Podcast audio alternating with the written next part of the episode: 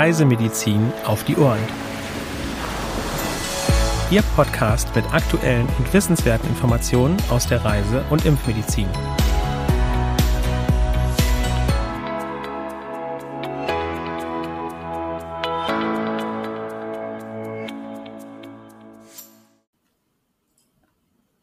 Herzlich willkommen am heutigen Mittwoch, dem 12. Januar 2022, zum wöchentlichen Podcast Reisemedizin auf die Ohren.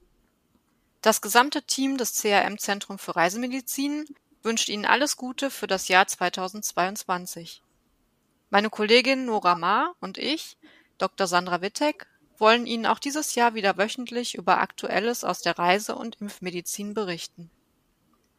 Ich begrüße Sie auch alle herzlich. Wir freuen uns, dass Sie auch dieses Jahr wieder dabei sind. Wie gewohnt fangen wir an mit den aktuellen Meldungen. Darminfektionen auf den Philippinen. Es besteht ein landesweites Risiko für Durchfallerkrankungen. Mit Cholera-Ausbrüchen ist sporadisch zu rechnen. Typhus kommt in Form von Einzel- oder Gruppenerkrankungen vor. Anfang Januar gab es in der Provinz Cotabato auf der Insel Mindanao einen Typhusausbruch mit etwa 30 Betroffenen.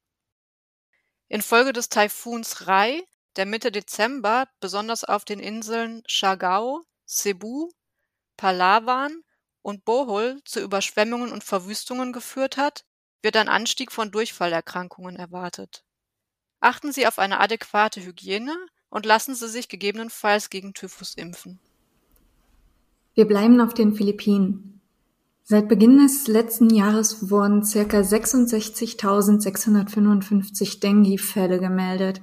237 Menschen sind verstorben.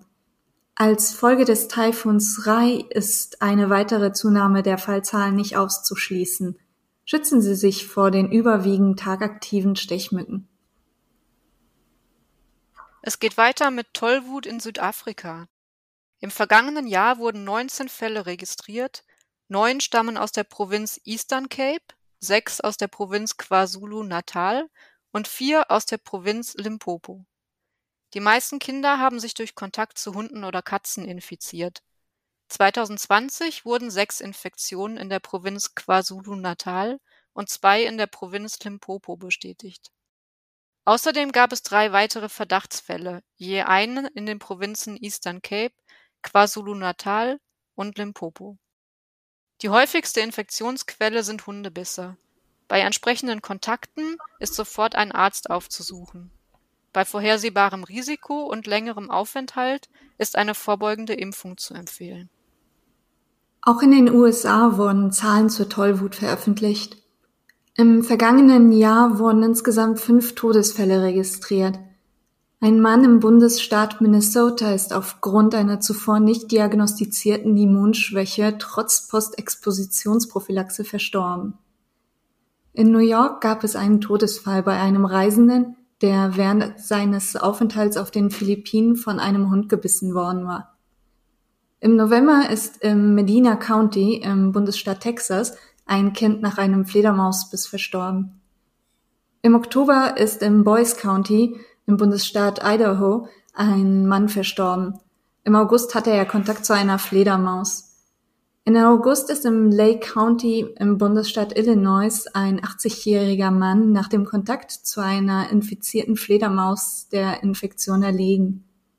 Eine postexpositionelle Behandlung hatte er abgelehnt. Es ist der erste Todesfall in Illinois seit 1954. Menschliche Tollwutfälle sind in den USA selten.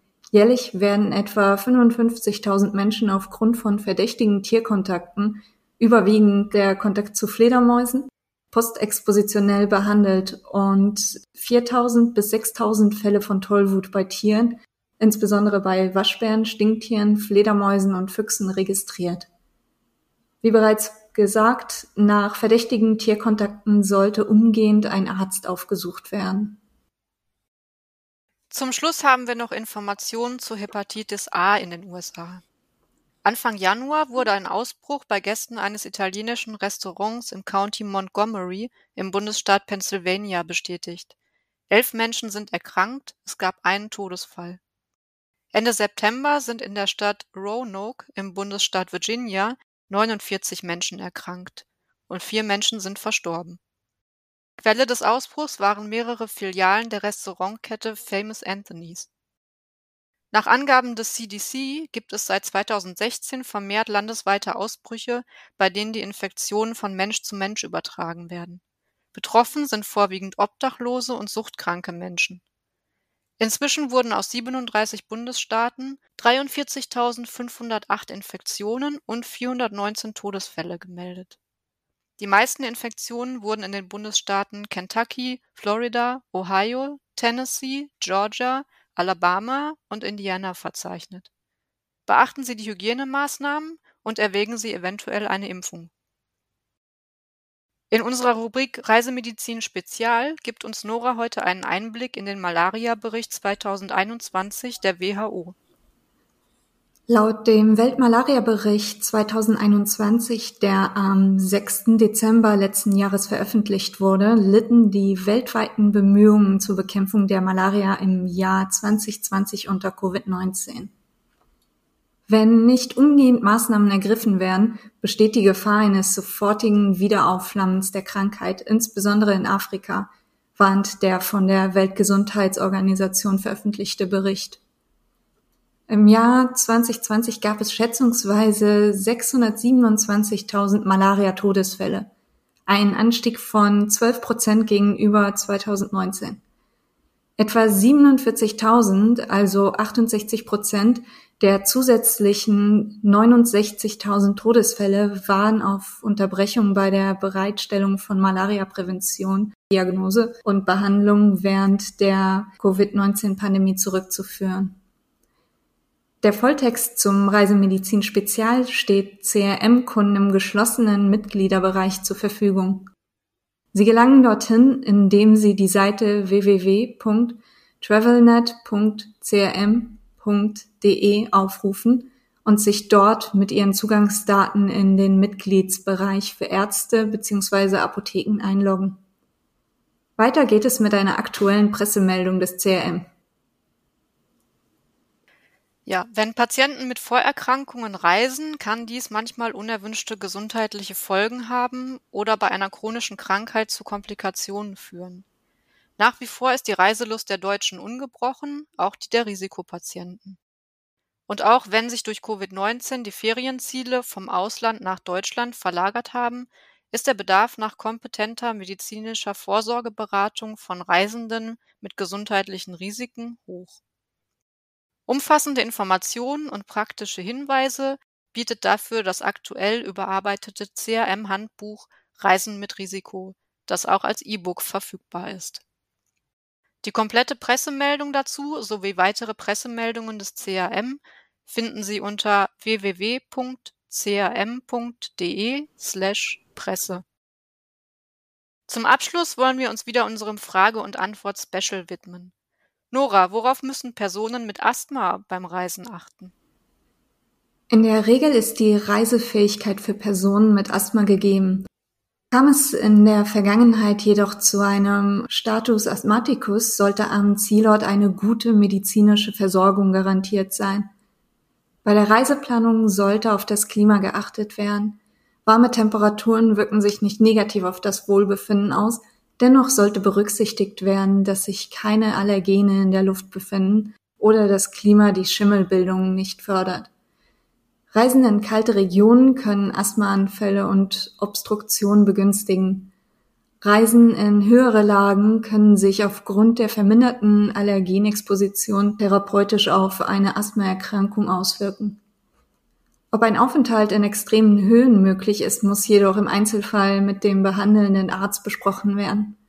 Wichtig ist es, Stress und bei Anstrengungsasthma körperliche Belastung zu vermeiden. Die Medikation sollte im Urlaub wie gewohnt fortgesetzt werden. Gegebenenfalls ist eine Steroidmedikation oder ein Notfallantibiotikum mitzuführen. Neben dem allgemeinen Impfschutz und etwaigen Reiseimpfungen sollten die Reisenden gegen Covid-19 Influenza, Pneumokokken, Pertussis und gegebenenfalls Hepatitis B geimpft sein. Somit wären wir am Ende unserer ersten Folge im neuen Jahr angelangt. Wir würden uns freuen, Sie nächste Woche erneut bei unserem Podcast begrüßen zu können. Unseren Newsletter CRM Spot können Sie auch gerne als E-Mail-Infoservice beziehen. Zur Anmeldung gelangen Sie unter www.crm.de slash newsletter. Für Anregungen und oder Fragen senden Sie uns gerne eine E-Mail an info@crm.de www.ftf.de. Auch ich möchte mich an dieser Stelle verabschieden und wünsche Ihnen noch eine schöne Woche.